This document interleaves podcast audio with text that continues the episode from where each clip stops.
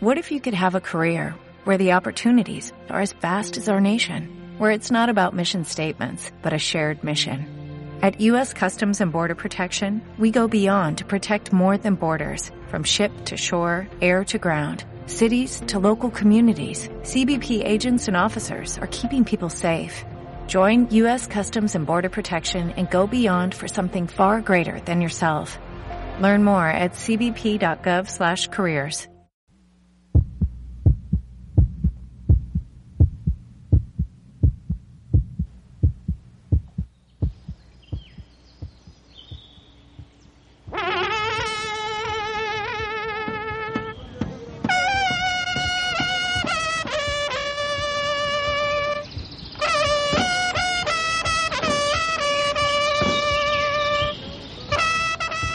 La tierra no es nuestra. Nosotros somos de la tierra. Voces de la tierra.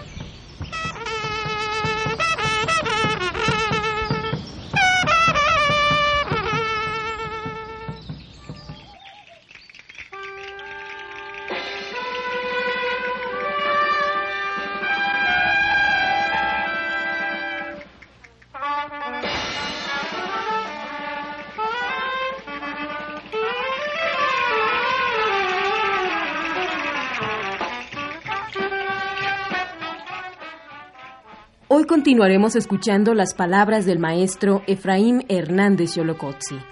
En esta ocasión, nos habla de la polémica acerca del origen del maíz y de la gran diversidad de razas de esta especie.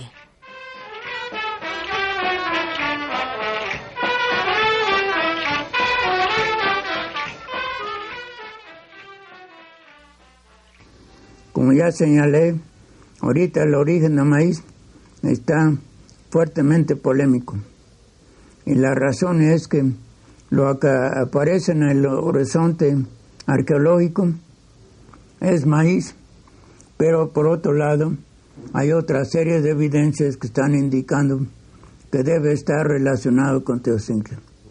Pero el brinco de Teocincla a maíz se está trabajando fuertemente en la actualidad, tratando de resolver el problema de cómo de un granito así chico de tocincle, una serie, un collarcito de ese tipo de semilla, pasamos a una mazorca que es un monstruo, como le llamaba el doctor Mangisdorf, es una, un órgano de gran número de semillas y gran número de capacidad alimenticia. Pues esto es entonces lo de maíz.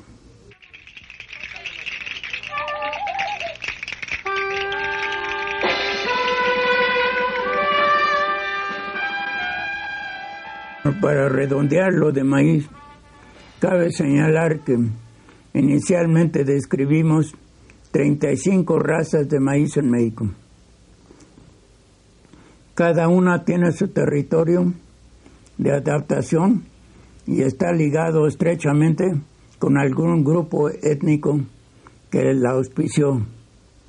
La raza de mazorca más grande es la Comiteco, de Oaxaca, de Chiapas, que es una mazorquita pequeña de 45 centímetros de longitud, limpia, y un grano dorado muy atractivo. El, la, el la raza más chica es el de tamaño la mazorca, es el palomero toluqueño, precisamente en la zona templada aquí de México. Es una mazorquita chica de gran número de granos, pero muy pequeño. Es una raza palomera. Eh, la raza más, las razas más productivas que hemos encontrado han sido Parlamés Central, el chalqueño, que se originó aquí en los valles, el Valle del Chalco, aquí anexo. El otro es el Celaya, que se originó en el Bajío. El otro es el Cónico, que es la raza prevaleciente en la zona de la mesa central. Por otro lado, en la zona cálido húmedo, la raza más importante desde el punto de vista de producción es la raza tuspeño. La raza tuspeño impartió capacidad de producción a todos los grupos mundiales por mucho tiempo dándoles mayor vigor, mayor capacidad productiva. Hasta que llegó una raza de los Antillas que llamamos amarillo cristalino cubano, que es la que al final de cuentas ha resultado la que mayor capacidad ha impartido a los otros maíz, inclusive al mismo, mismo tuspeño.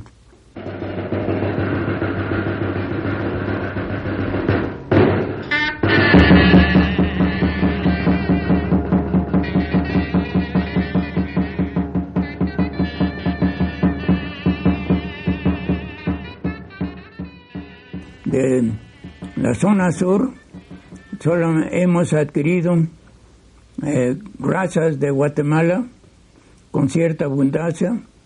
Más al sur no se encuentra alguna que ha llegado a México.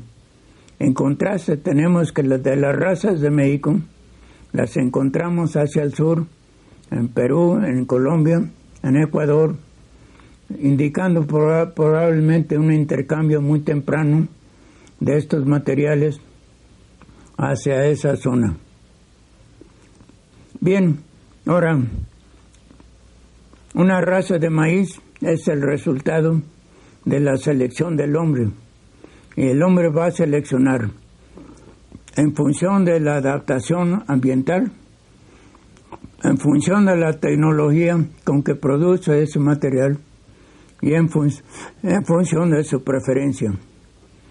Por ese motivo es que es, nos ha sido importante entrar a calendarios, a técnicas de producción, etcétera.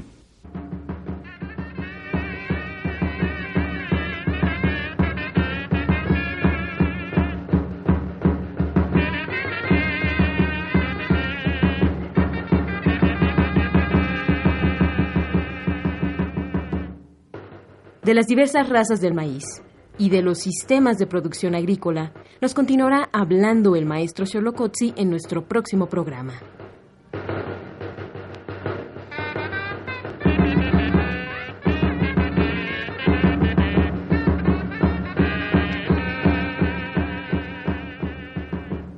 Participamos en Ingeniero Cholo, Miguel Sánchez, Rocío Méndez y Marco Antonio Díaz León.